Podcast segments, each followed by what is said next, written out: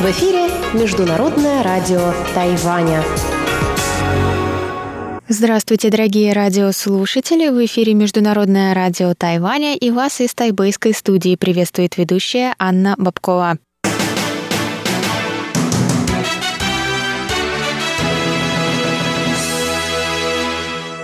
Сегодня среда, 6 января, и мы начинаем наше ежедневное вещание с выпуска новостей сегодняшнего дня, а затем вы, как всегда, прослушаете тематические передачи «Среды», «Китаеведение. Устная история», «Новости экономики» и повтор передачи прошлой недели «Звуки города» с Валерией Гемрановой и Иваном Юмином. Я вам также напоминаю, что на коротких волнах вы можете слушать нас на частоте 5900 кГц с 17 до 17.30 UTC и на частоте 9490 кГц с 11 до 12 UTC. Также в любое время вы можете зайти на наш сайт по адресу ru.rti.org.tw и там прочесть последние новости с Тайваня и послушать ваши любимые передачи. А если у вас есть какие-то вопросы или предложения, то вы всегда можете связаться с русской службой через электронную почту russ.rti.org.tw. А теперь давайте к новостям.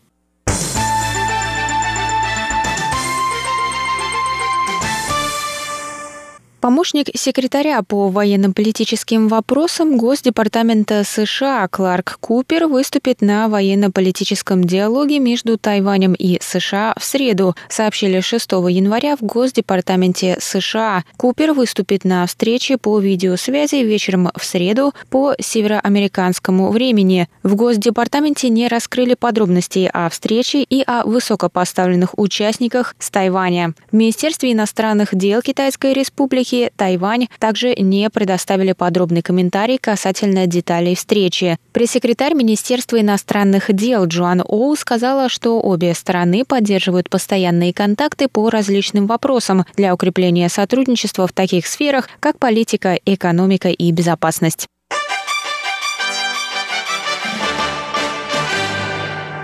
Центральный противоэпидемический командный пункт сообщил 6 января о выявлении двух пациентов с более заразным британским штаммом коронавирусной инфекции. В ведомстве также объявили о двух новых завозных случаях. Общее количество случаев на Тайване с начала пандемии достигло 819, из них 724 завозные. Тайвань также увеличит количество карантинных номеров в отелях на одну тысячу из-за выросшего спроса после ужесточения правил прохождения карантина с 15 января. В прошлом году тайваньцы могли самоизолироваться в своих квартирах при условии наличия отдельной уборной, смежной с комнатой, в которой планируется прохождение карантина. Однако с 15 января нельзя проходить карантин в квартире, в которой проживают другие люди. Ужесточение мер связано с обнаружением нового штамма инфекции. Нарушители могут быть оштрафованы на сумму от 100 тысяч до 1 миллиона новых тайваньских долларов. Это от 3 до 300 тысяч долларов США. На данный момент на Тайване доступно 16 тысяч номеров в 280 карантинных отелях по всему острову. Отели в Тайбэе, Тайнане, уезде и городе Синджу и уезде Мяули полностью забронированы. Отели в Гаусюне и Тау-Юане также почти полностью забронированы. Отели в Новом Тайбэе и Тайджуне забронированы на 70%, сообщили в Бюро по делам туризма Тайваня.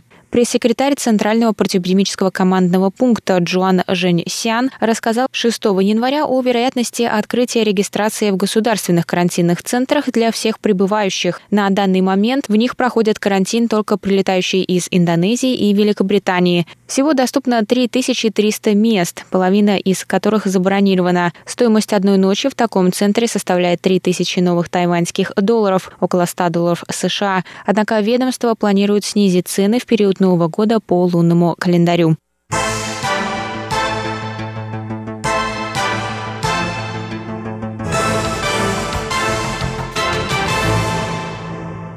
Самолет с больными коронавирусной инфекцией на борту прибудет на Тайвань 11 января с Гуама, сообщили 6 января в Министерстве иностранных дел Тайваня. Перелет совершит тайваньская авиакомпания China Airlines. Чартерный рейс организован в рамках оказания гуманитарной помощи зарубежным соотечественникам Тайваня, которые до сих пор не могут вернуться домой после прекращения авиасообщения с Гуамом в марте. Рейс был одобрен представительством Тайваня, правительством Гуама, Министерством здравоохранения и больницами Тайваня в качестве гуманитарной помощи. На данный момент на Агуаме находятся более 100 тайваньских граждан. В местном аэропорту самолет встретит делегация, возглавляемая губернатором Гуама Лу Леон Геррера.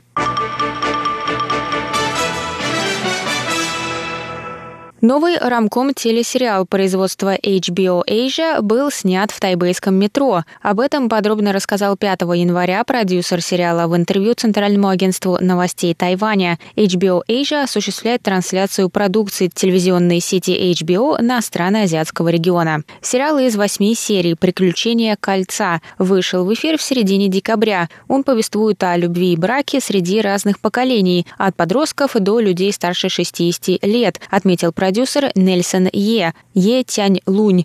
Сценарий был адаптирован из книги «Кольцо дня» Лай Ивея, опубликованной в 2019 году. В первой серии главный герой собирается сделать предложение своей девушке, но по дороге теряет кольцо в метро. В каждой серии зрители могут увидеть разные станции метро Тайбэй и их окрестности. Я рассказал, что съемки пятиминутной сцены с потерей кольца заняли два дня. Съемки шли в ночное время. Продюсер поблагодарил метро за предоставление пространства для съемок совершенно бесплатно. На данный момент вышло пять 5 из 8 серий. Сериал завершится в конце января.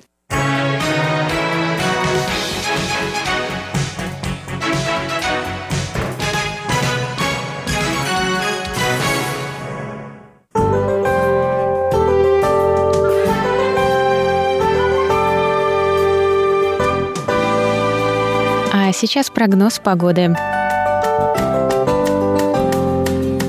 Сегодня в Тайбе было до 15 градусов тепла, местами прошли кратковременные дожди. Завтра в Тайбе ожидается до 13 градусов тепла, возможны дожди.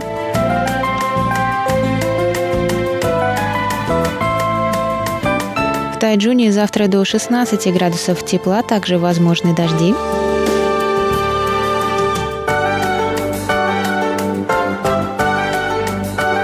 И на юге острова в городе Гаусюне до 21 градуса тепла и пасмурно.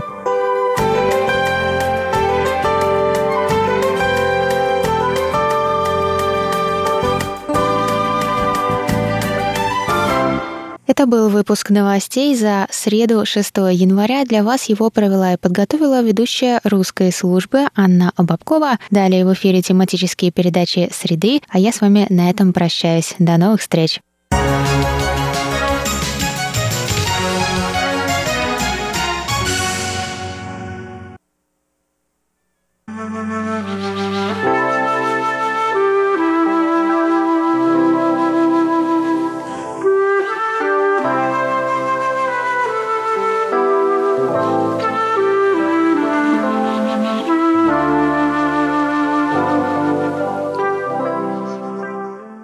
Говорит Международное радио Тайваня. Здравствуйте, дорогие радиослушатели. В эфире передача «Китаеведение. Устная история». У микрофона, как обычно, Владимир Малявин. Первоначально, дорогие друзья, я хотел посвятить сегодняшнюю передачу некоторым заключительным заметкам, выводам о истории русского Харбина, которая закончилась довольно плачевно в начале 50-х годов после образования КНР. Но вот жизнь вносит свои коррективы. На днях в, на выставке новых поступлений книг в библиотеке нашего университета университета Тамкан, как вы, вероятно, знаете, мне попалась в руки очень интересная книга. Она называется «Путевые записки и воспоминания по Дальнему Востоку». Это одна из многочисленных книг, написанных непрофессиональными китаеведами, русскими людьми, но побывавшими на Дальнем Востоке и наблюдавшими жизнь китайцев и их отношения с русскими в этом регионе. Э, написана она неким господином Гребенщиковым и э, издана в далеком 1887 году. Значит, в середине 80-х годов господин Гребенщиков побывал в, э, на Дальнем Востоке, в Приморском крае, или, как его тогда называли, Южно-Уссурийском крае. Из книги неясно, чем занимался Гребенщиков в своем э, этом дальнем путешествии. Кстати сказать, из э, Южно-Уссурийского края он отправился далее в Японию, потом в Сингапур и оттуда уже приплыл в европейскую часть России на пароходе. Э, можно только из его заметок определить, что он находился на какой-то службе военной, о которой не распространялся в своих записках. Ну, все бывает. Есть военные люди, которые совершают далекие путешествия, наблюдают жизнь и э, составляют разного рода доклады, отчеты об увиденном. Это все имеет большое военное и даже политическое значение. Но дело не в этом. Господин Гребенщиков в своей книге выступает человеком-путешественником очень талантливым в своем роде, наделенным острым взглядом и не менее острым умом. И эм, э, ему принадлежат довольно много очень ярких, а главное тонких, проницательных и чрезвычайно актуально звучащих сегодня описаний э, жизни китайцев на Дальнем Востоке России. Вот э, с этими записками я хотел бы вас сегодня познакомить. Вы сами убедитесь в том, что за э, полтора столетия, прошедшего с тех пор, ну, мало что изменилось в восприятии русскими людьми китайцев и вообще в отношениях между китайцами и русскими. Мифы, которые уже тогда существовали и были очень прочны, не менее прочны в известном смысле и сегодня.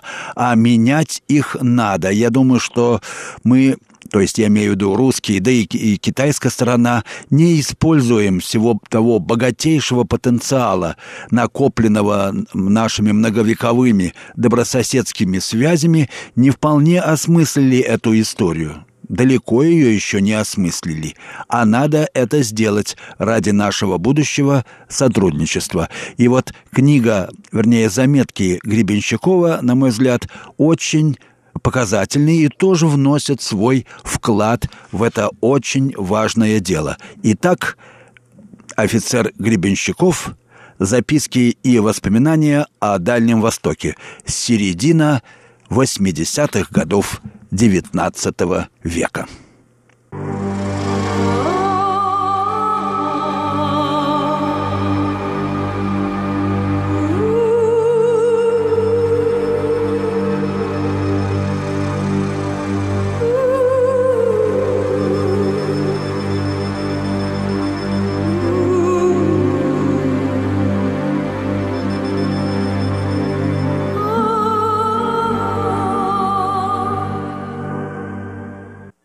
Вы слушаете передачу «Китаеведение.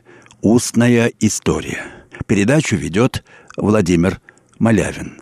Передача Международного радио Тайваня.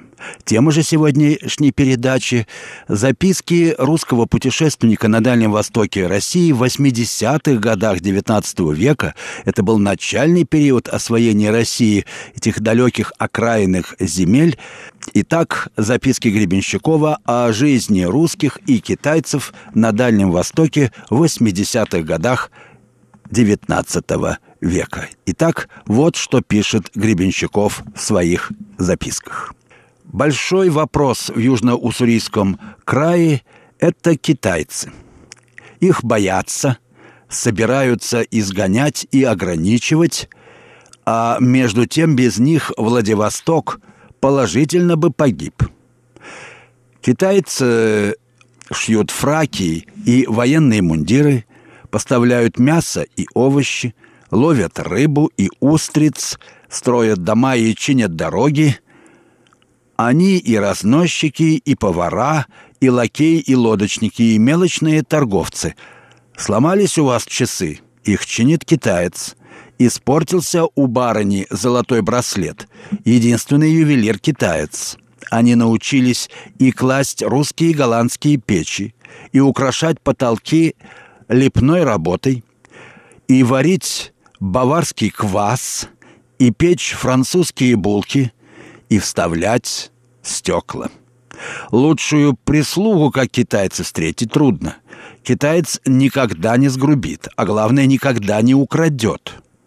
Приказание он исполняет весело и при малейшем одобрении расплывается в широкую улыбку. Я жил в меблированных комнатах, где было несколько жильцов. Лакей Манзенок, то есть китаец, так усердствовал – что чистил ежедневно все мои сапоги и ботинки, пока я ему не заметил, что это лишнее. Заметив малейший беспорядок, он немедленно принимался убирать. Иногда я оставлял на столе доллары и серебряные рубли, и никогда ни один из них не пропадал. Когда по прошествии первого месяца я наградил мальчугана рублем, он положительно – пришел в восторг. Был при доме и китаец-дворник, он же ночной сторож. Всю ночь он усердно колотил трещоткой, а днем его всегда, бывало, видишь, за работой. Когда он отдыхал, это было его тайной. И всегда он был весел. «Возвращаешься ночью домой? Капитана?» — окликивает он. «Капитан». «Гуляй есть капитана, холосо» считает он долгом выразить свое расположение. И каждый китаец, который вас знает, считает долгом при встрече приветствовать вас своей широкой и чрезвычайно симпатичной улыбкой. Праздников и прогулов китаец не знает и работает круглый год. Единственное, когда он отказывается от работы, чтобы вы ему не предлагали, это в дождь. Работает он, впрочем, куда хуже русского рабочего. Хотя и дешев. Яму, которую смоленский землекоп выроет в полчаса, китаец будет копать часа два и быстро устанет. Поэтому китайца выгоднее всегда нанимать поштучно, а не посуточно. Китаец ни за что не украдет, но надуть другим способом за грех не считает. От работающих паденно нельзя отойти ни на минуту. Не успеет надсмотрщик отвернуться, как уже рабочий садится на корточки, закуривает свою трубочку и начинает созерцать окружающее. Под окнами места моего служения китайцы выравнивали двор. Копнуть бывало заступом раз пять, и, глядишь, уже курит. Приказчик кричит им, «Ты чего, манза, не работаешь?» «Мало-мало моя кули», «Хочу немного покурить», — отвечает тот самым невозмутимым видом. И э, эта сцена повторялась чуть ли не каждые десять минут. Зато, работая урок, китаец положительно неутомим. Страсть к курению у него пропадает, солнце жжет ему голую коричневую спину, пот льет градом, но, повторяю, китайский рабочий – плохой конкурент русскому. Если он побеждает в Калифорнии американца, то только потому, что уж очень ограничен в своих потребностях, тогда как американец требует джентльменский костюм, ростбиф и бифштекс, газету и театр. Наш же рабочий по своим потребностям скорее подходит к китайцу, чем к американцу. Да и китаец, пожив среди европейцев, начинает ощущать потребность к некоторому комфорту. Он не прочь заменить бумажный костюм шелковым, нарядиться в европейские брюки и ботинки, получают любовь к европейским напиткам.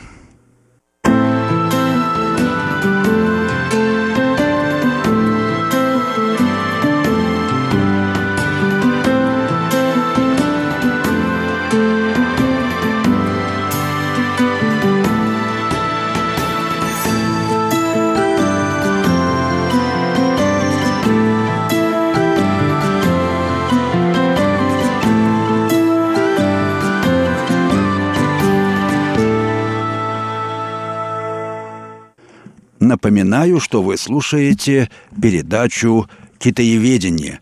Устная история» Международного радио Тайваня. Передачу ведет Владимир Малявин. А э, сегодняшней передачи я знакомлю вас с фрагментами путевых записок офицера Гребенщикова, который совершил путешествие по Дальнему Востоку России, или, как тогда говорили, Южно-Уссурийскому краю в середине 80-х годах, годов XIX века и оставил очень интересные, как вы могли убедиться, звучащие довольно актуально заметки о э, нравах и характере китайцев, живущих в тех районах России. Итак, я продолжаю знакомить вас с записками Гребенщикова. Гребенщиков пишет, «Главное, что мешает китайцу подняться на ноги, это любовь к азартным играм.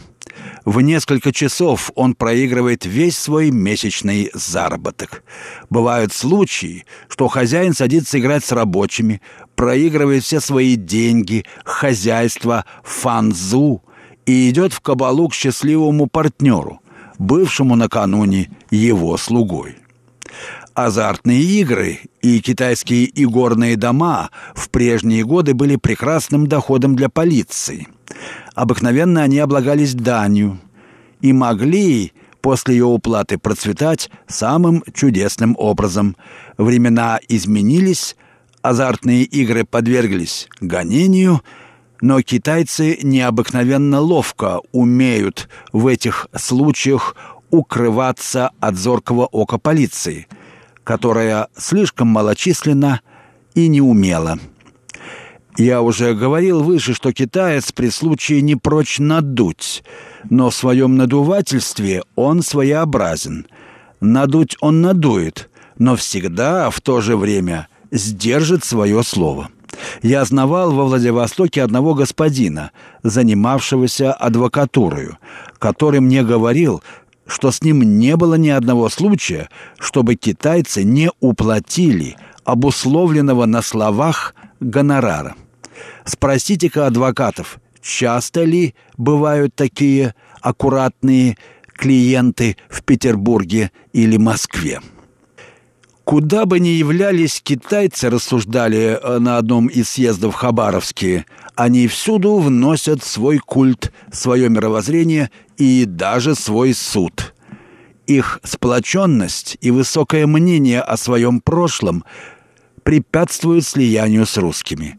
Поэтому, куда бы они ни явились, они составляют как бы государство в государстве. Но вот мне, сколько приходилось наблюдать китайцев в Владивостоке, продолжает Гребенщиков, кажется, что это мнение преувеличено. Прежде всего, китайцы – самый нерелигиозный народ в мире. Их единственная в Владивостоке кумирня – жалкая заброшенная будочка, которая освещается только в праздник Нового года. Приписывать же бедному, голодному рабочему какую-то историческую гордость несколько странно. Напротив, он отлично сознает, что русские порядки лучше, что при них ему не рубят головы и не берут последние копейки. Будь Южно-Уссурийский край более благоустроен и относись наше чиновника, чиновничество к китайцам погуманнее – они бы еще скорее и лучше поняли преимущество русской власти перед их наенами и фудутунами. Последнее замечание кажется мне чрезвычайно важным.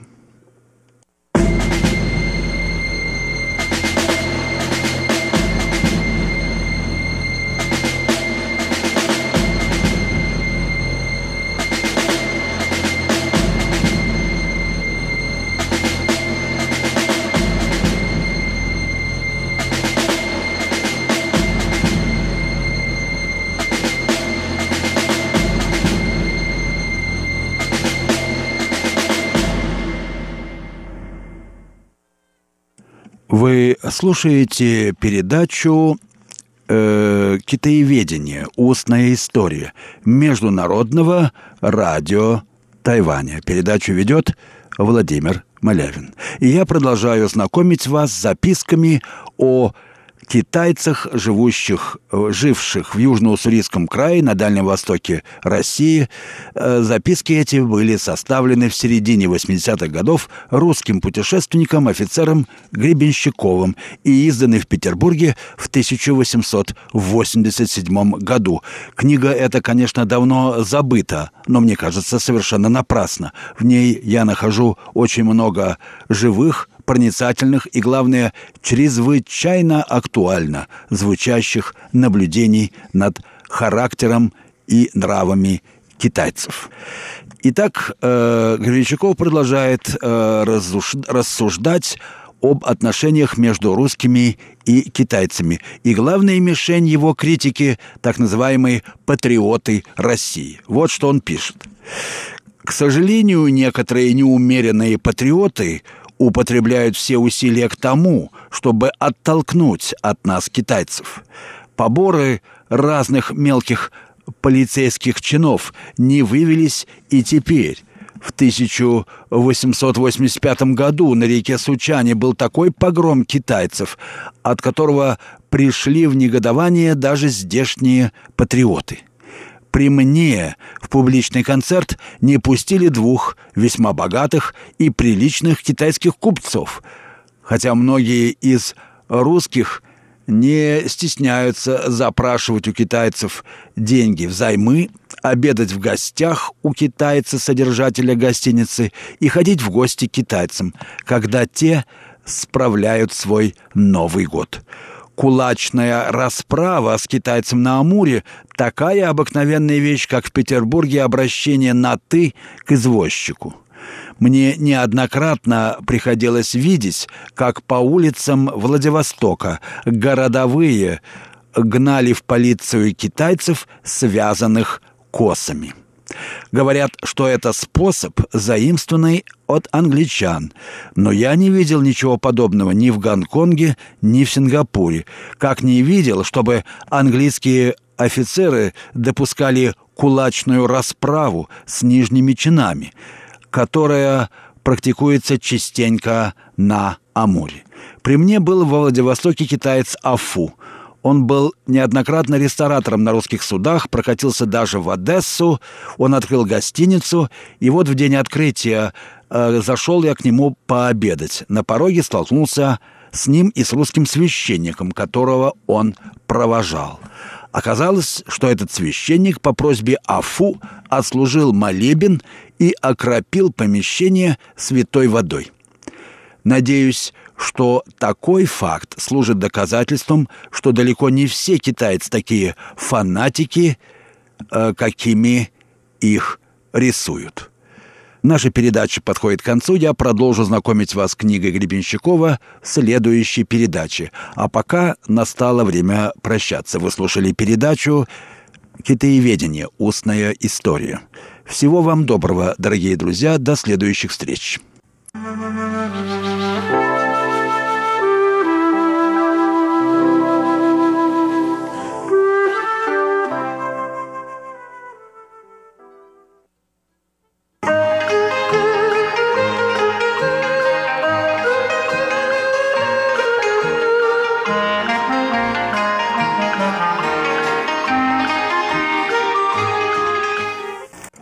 Здравствуйте, дорогие слушатели Международного радио Тайваня. В эфире еженедельная передача из рубрики «Новости экономики». У микрофона ведущий передачи Андрей Солодов. Сегодня, дорогие друзья, я хочу предложить вашему вниманию передачу, посвященную формам региональной экономической интеграции в странах Азии.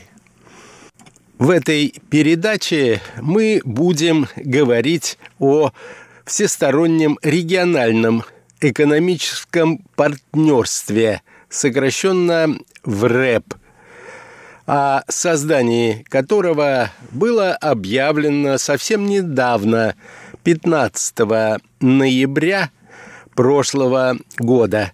Итак, наша тема сегодня – всестороннее региональное экономическое партнерство, планы и перспективы.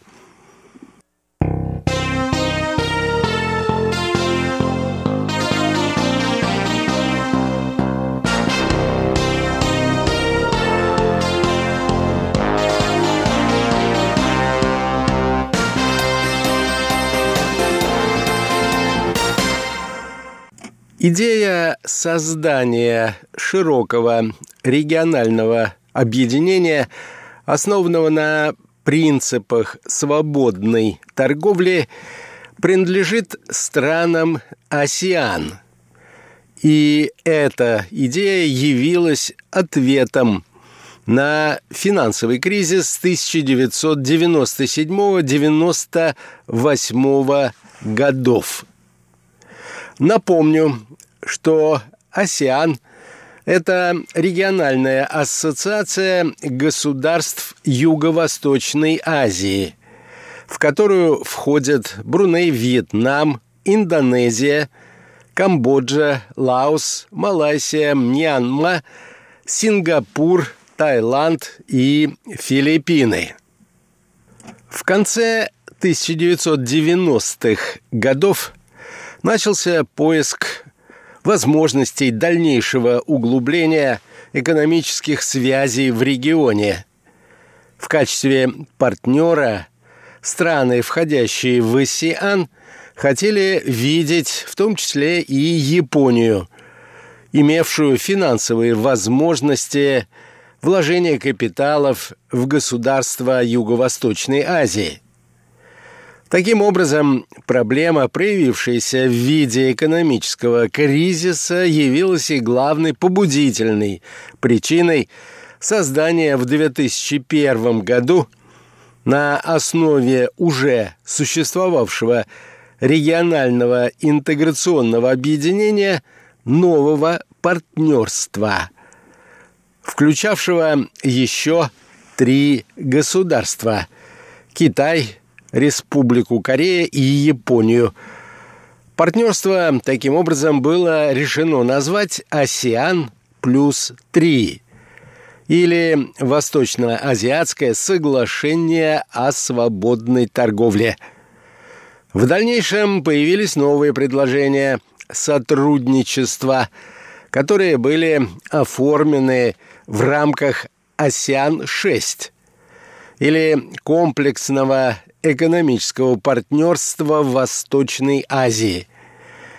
К этому партнерству подключились Австралия, Индия и Новая Зеландия. Предложение по основанию АСИАН плюс 6 было выдвинуто Японией во время второго саммита стран Восточной Азии в январе 2007 года. Эти механизмы предназначались для взаимной поддержки, либерализации торгово-экономических связей и расширения рамок сотрудничества.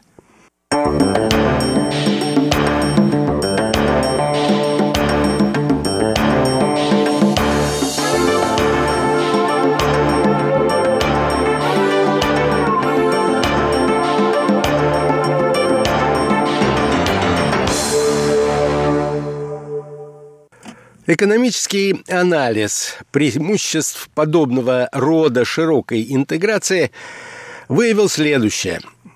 А именно, страны Восточной Азии могли извлечь значительную пользу от расширения и углубления экономической интеграции. Причем, чем более всесторонним было бы соглашение, тем больше выгод от него стоило ожидать. По сравнению с другими альтернативами в регионе объединение выглядело достаточно обещающе. В 2009 году совместная исследовательская группа из представителей государств АСИАН, Австралии, Индии, Китая, Новой Зеландии, Республики Корея и Японии рекомендовала лидерам государств продолжать углублять экономическую интеграцию, сужая разрывы и достигая устойчивого развития. На четвертом Восточно-Азиатском саммите в октябре 2009 года должностным лицам государств, которые работали над этим проектом экономической интеграции было предложено рассмотреть оба интеграционных объединения «Асиан плюс 3» и «Асиан плюс 6». В ноябре 2011 года в АСИАН закончились дебаты и была предложена собственная модель, которую теперь называют Всестороннее региональное экономическое партнерство, сокращенно ВРЭП. Вместо того, чтобы работать заранее определенным составом участников, ВРЭП основана на открытом присоединении, что позволило бы любому из партнеров АСИАН – Австралии, Индии, Китаю, Новой Зеландии, Республике Корея и Японии участвовать либо с начала создания объединения, либо присоединиться позднее, когда эти государства будут готовы к этому. Партнерство также будет открыто для внешних экономических партнеров – Понимая важность укрепления восточно-азиатской экономической интеграции, лидеры стран АСИАН в ноябре 2011 года одобрили работу над созданием ВРЭП, а в ноябре 2012 на 21-м саммите АСИАН пришли к окончательному мнению, что ВРЭП – несет в себе возможности более широкого и активного взаимодействия по сравнению с уже существующими интеграционными проектами в рамках АСИАН. Целью переговоров по ВРЭП было объявлено достижение современного, всеобъемлющего, качественного и взаимовыгодного соглашения – в рамках экономического партнерства между государствами-членами АСИАН и партнерами АСИАН по зоне свободной торговли. Переговоры включали такие направления, как торговля товарами, услугами, инвестиционное сотрудничество, экономическое и техническое взаимодействие – защита прав интеллектуальной собственности, развитие конкуренции, создание механизма по разрешению споров, а также очень важное новое направление, которое получило название электронной коммерции. Привлекательным моментом в формировании ВРЭП считается принцип открытого доступа к интеграционному объединению до официального членства, в то время как проекты «Асиан плюс 3», «Асиан плюс 6» применяли бы льготный режим только после оформления членства нового государства. К тому же, как я отметил, в рамках ВРЭП государство его члены выразили готовность включить в объединение государства, строго говоря, не относящиеся к Восточной Азии. Например, центральноазиатские государства. А Индия, которая с самого начала принимала участие в переговорах, строго говоря, относится не к региону Восточной или Юго-Восточной Азии, а Южной Индии. Впрочем, в самый последний момент Индия отказалась присоединиться к этому проекту и поставить подпись под заключительной декларацией.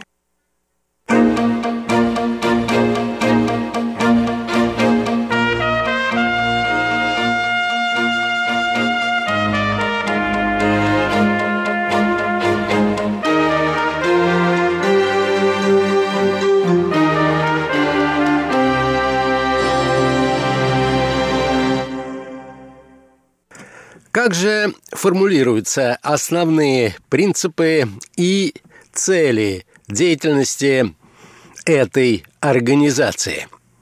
Итак, в основу деятельности в рэп положены следующие основополагающие принципы. Как общая концепция, так и конкретные действия организации должны соответствовать принципам и нормам Всемирной торговой организации. В своей практической деятельности в РЭП необходимо тщательно учитывать различия в позициях партнеров, проявляя особую осторожность в отношении наиболее слабых из них. В РЭП должно быть открыто для стран, расположенных вне конкретной зоны его действия, в том числе партнеров по двусторонним соглашениям о свободной торговле.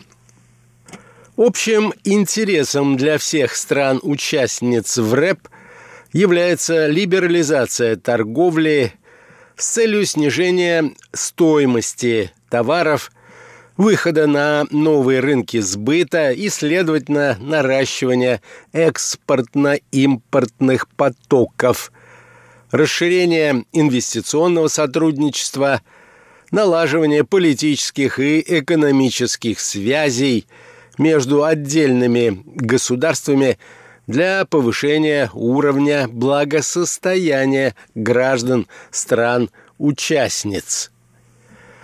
При прогнозировании результатов участия стран в объединении на 2030 год был использован сценарий снижение тарифов на 75%, облегчение транспортировки товаров, снижение барьеров торговли услугами на 7%. Анализируя расчеты экономистов, можно прийти к выводу о том, что все страны-участницы в разной степени, но все же увеличат реальный ВВП, валовый внутренний продукт, после вступления в эту организацию в результате либерализации торговли и стимулирования притока инвестиций в регион. Наибольшие выгоды от вступления в это интеграционное объединение – судя по расчетам экономистов, должна получить Камбоджа, а наименьшее – Китай, для которого, впрочем, этот проект является скорее политическим, чем чисто экономическим. На этом, дорогие друзья, позвольте мне завершить нашу передачу. Всего вам доброго, будьте здоровы и до новых встреч на волнах нашей радиостанции.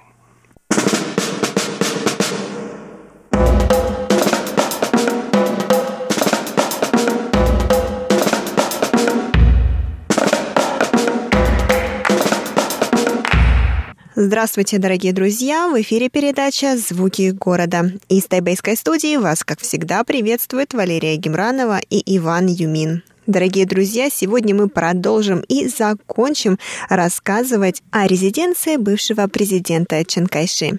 Если вы пропустили предыдущие два выпуска, то не переживайте, а смело заходите на сайт русской службы международного радио Тайваня, где вы сможете прослушать предыдущие два выпуска, которые оказались очень интересными.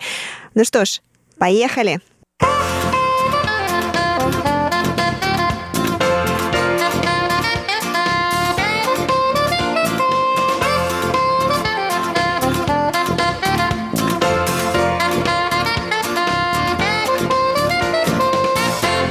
Ванюша, что у нас здесь? У нас здесь какие-то математические, физические формулы. Ужас. Это, это кошмар. Пойдем посмотрим, что здесь действительно. Здесь тоже очень красиво, но здесь немного другой. Другая атмосфера. И здесь больше что-то... современное Да, искусство. более современное. Что за... Грибы. Я бы хотел сказать, что я не понимаю, что за инопле... инопланетяне. Да, инопланетяне. Но они похожи на грибы, я не знаю. Но это очень действительно странная скульптура. Действительно очень странно. Это искусство, а мы не специалисты, поэтому мы не знаем. Как же все зелено. Я бы хотела иметь такой сад у себя дома. Я даже не могу говорить, что это сад. Это просто уже музей. Представляешь, это как музей в своем доме. Красота. Вот и еще маленький фонтан. Представляешь, везде фонтан. Я, правда, сомневаюсь, что во времена Чанкаши здесь были фонтаны с LED, но сейчас они есть. Ну, как тебе фестиваль? Как тебе э, резиденция? В резиденции самой я еще не была. Но вот все эти сады, это, конечно, что-то невероятное. Я знала, что люди всегда, как бы каждый год сюда ездят, потому что, я так понимаю, здесь есть весенний тоже сезон цветов, когда весной здесь открывается орхидеи, по-моему, здесь выставляют, нет? А я думал, почему-то орхидея это в другом месте. Может быть, но я знаю, что здесь, здесь достаточно часто проходят вот фестивали цветов, но я здесь никогда не бывала. И я всегда, когда видела фотографии, думала, боже мой, как же здесь красиво. И наконец-то я здесь оказалась и думаю, да, фотографии не обманули, здесь действительно красиво. Но вот для того, чтобы ощутить всю полноту вот этой красоты, которая здесь находится буквально со всех сторон. Сюда все-таки нужно приехать, потому что здесь очень тихо, здесь очень хороший воздух. Единственное, что это все немножечко портит, это толпы людей. Но это Тайвань, это Тайбэй, без этого никуда. И да, даже когда ты говоришь, я сразу вспомнил, когда мы а, гуляли по саду, да, там какое-то место сразу напоминает мне о Петергове. Ты говоришь об этой арке, а, которая полностью оплетена растениями. Да, да, да. Ой, тоска красив. Но сейчас не сезон, сейчас зима, поэтому как бы арка, вот этот коридор арочный, он сейчас достаточно голый. Вот, но думаю, когда по весне, наверное, по весне и летом будет просто невероятно красиво. Да, надо напомнить, что этот фестиваль проходит э, с 27 ноября по 13 декабря. Всего две недели. Ну, поэтому э, слушатели, которые живут в Тайвань, пожалуйста, если хотите, приезжайте, сам посмотрите, я думаю, что вам вы не жалеете. Э, не то, что если хотите, вы должны сюда приехать, Ванюша, то как так, такую красоту пропустить? Мы советуем вам, настоятельно рекомендуем, приезжайте сюда на выходных или в будние дни, если у вас получится, ну и полюбуйтесь своими глазами. И надо сказать, что, конечно, ради вы уже здесь, зайдете, пожалуйста, тоже к главным зданиям резиденции. Посмотреть там, как жили наши бывшие президенты. Кстати, когда мы туда пойдем? Вот хороший вопрос. А, там ограничен вход. То есть утром только до 12 и после обеда открыто только с час 30. И нам надо немножко подождать, и мы можем уже туда. Ну хорошо, а то я уже думала, ты решил меня оставить только садом и не отвезти в самое главное здание, куда вот мы ну, должны были идти. Ну, нет, нет, но все равно цветы – это первая причина, чтобы я тебя пригласил же. А резиденция – это правда. Я сам потом нашел. Ваня, Ваня.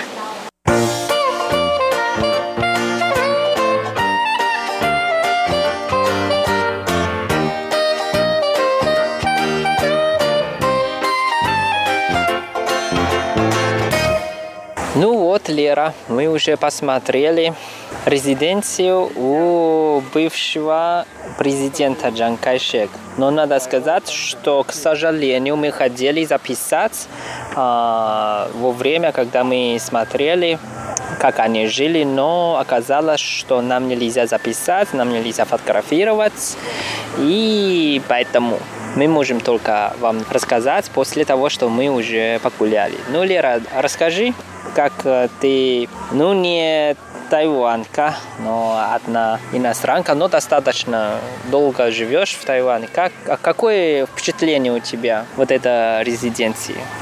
Знаешь, Ванюш, мне, наверное, она больше понравилась, чем не понравилась. А, во-первых, она достаточно такая простая. То есть, если ты когда-то бывала в музее в России, вот, в частности, если не ошибаюсь, это, по-моему, в оружейной палате была если я не ошибаюсь. В общем, резиденция президента Чан Кайши действительно очень сильно отличается от тех вот убранств, домашних убранств, да, от этой роскоши, которая очень часто была в домах а, вот, российских императоров, когда там действительно позолота везде, серебро, и, то есть там везде читается роскошь, то здесь она такая больше, она какая-то простая, то есть от нее даже веет простотой, там нет, никак, нет никакой роскоши, нет замысловатого орнамента, нет замысловатых узоров, очень простые деревянные стулья, простая мебель, а, очень простая кровать, то есть ковер, опять-таки, который там положен, мне кажется, это ну, действительно очень простой, ничего, там нет какой-то помпезности вот той, которой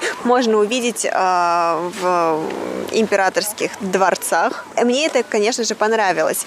Вот, мне было интересно понаблюдать как они жили. Сама резиденция, то есть как ты входишь в нее, там сразу же идет приемная, куда uh-huh, обычно усаживались гости, когда они ждали приема у президента с его женой. После этого там была гостиная, и параллельно гостиной тут же была столовая. И, как Ваня уже заметил, как раз-таки вот из столовой поставили видеокамеру, чтобы она, получается, проектировала фильм или, не знаю, какие-то картинки, наверное, на стену, чтобы можно было устраивать типа, вечера вечерами а, личный кинотеатр. Вот. После этого там был такой зал, нельзя сказать, что он был какой-то конкретный, я так подозреваю, что, скорее всего, был зал, опять-таки, тоже для приема гостей, возможно, для ведения переговоров каких-то, но таких уже не, не таких официальных. То есть очень много комнат, и они достаточно все похожи друг на друга. То есть там обязательно есть стол, обязательно, обязательно uh-huh, несколько, uh-huh. несколько стульев. Мне очень понравилось, что самое вот такое интересное, наверное, на мой взгляд, было. А, у Чан Кайши было две комнаты. Одна uh-huh, комната uh-huh. была такая его комната для чтения. Опять-таки uh-huh. там же стояла кровать, куда он мог прилечь, чтобы отдохнуть. У него была вторая комната, а, в которой он принимал гостей, когда он уже находился на последних годах жизни, когда он уже мог плохо перемещаться, и а, для того, чтобы облегчить вот уход за больным, для него выделили комнату, она такая была достаточно большая, с кроватью посередине, где, соответственно, лежал Чанкаше. И мы с вами задали вопросы ну, да, сразу работнику музея, да, да, потому что мы подумали, что Чан Кайшек и его жена, они не жили вместе, вот ни в одной комнате. А, и мы оказались правы. Что нам рассказали, Ванюш? Давай теперь ты. Да, она сказала, что, ну, потому что и, э, их привычки разные. То есть э, бывший президент, он как генерал, солдат, он уже привык рано вставать и рано лечь. А жена его, наоборот, чуть-чуть позже вставала и позже ложилась спать. Поэтому, ну, на самом деле, они не отдельно, а, не отдельно спали, просто между комнатами а, поставили занавесы. И можно просто легко открыть и закрыть. Меня поразило, что у них э, оба есть своя студия. То есть, как ты сказала, что у президента была вот эта студия для чтения, а у его жены вот эта студия для того, чтобы рисовать. Вот это очень интересно. И надо сказать, что она правда хорошо рисовала. И вот, и еще вот эта экс экскурсовод, она тоже нам сказала, что любимые цвета – это зеленый цвет озера и красный цвет, как э, дорогой камень. Вот это ее самые любимые цвета. Но это было, кстати, заметно по студии, потому что студия вся такая была в очень благородном зеленом цвете, что, кстати, зеленый он успокаивающий. Mm-hmm, да. Мне кажется, это на подсознании, наверное, у или нее было. Имитирую там идею, да. когда рисовать или каллиграфию писать. И у, у приема там все краснее. Да, а в приемной комнате, как раз-таки, где принимались гости, мне кажется, это также связано, наверное, с, с китайской культурой, что красный цвет ну, в вашей да, культуре, да. он все-таки считается очень положительным. Uh-huh, uh-huh. Вот, и она, соответственно, тоже любила такой насыщенный, мне кажется, uh-huh. даже бордово-красный. Да. да, счастье. Вот. И надо подчеркнуть, что мы видели э, достаточно много картин висят на стенах. И большим всего это нарисовала сама жена бывшего президента. Это правда, сильно меня удивило, потому что вот такие картины, правда, достаточно профессиональные и очень красивые. Да, действительно. И вот э, нам удалось увидеть очень много рукописей самого Чан да, Кайши, да, да. то есть как он вел свой дневник, расшифровки этих uh-huh, рукописей, uh-huh. А, текст, который читала жена Чан Кайши на встрече с э, парламентом Соединенных Штатов Америки. Uh-huh, и uh-huh. нужно сказать, что вот в свое время, когда китайская Китайская республика здесь, когда Чинкаши переехал на Тайвань, еще 50-е годы, многие представители зарубежных политических кругов, то есть вышестоящих да, политических кругов, это, э, точнее, президенты, вице-президенты, премьеры, король. Король, король Ирана да. даже был, они именно при, приезжали с визитом на Тайвань, они посещали, они были гостями вот в этой да, резиденции. Да, да. И для меня очень впечатлен это американский президент президент Эйзенхауэр. Эйзенхауэр тоже приехал, ну, тоже был здесь. И, конечно, король Ирана тоже здесь был. И вместе ужинали а, с э, президентом и его женой. Ну, в общем, такой жилье или домик, я бы сказал, что, ну да, как ты сказала, что простое, но не такой простой, как обычные. Конечно, не такой простой. Ванюш, мы видели макет просто, и макет, я не знаю, если честно, сколько здесь квадратных метров, учитывая, что здесь еще два этажа. Но вот макет резиденции, какая она была в первоначальном виде, это, конечно, это такой, наверное, дворец, да, в кавычках, uh-huh. по современным меркам, потому что действительно огромное помещение, да. огромный дом с множеством различных комнат. А, мне, конечно, было бы очень интересно посмотреть, вот если бы у нас была машина времени, мне было бы интересно окунуться в то время и посмотреть, как проходил их день, потому uh-huh. что действительно, вот когда ты смотришь на все эти рукописи, э, когда ты видишь кровать, там uh-huh, столы, uh-huh. стулья, книги и фотографии, то, как тогда у них проходила жизнь, это действительно захватывает дух. Угу, угу.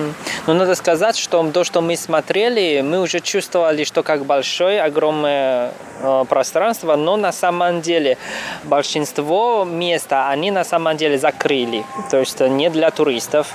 И надо сказать, что вот рядом с э, главным зданием, вот это тоже есть двухэтажный дом, это на самом деле специальный дом для гостей. А, то есть это вот домики, где я хотела жить. Ну да, но, к сожалению, именно вот этот дом, они тоже не открылись. Не открыли для туристов.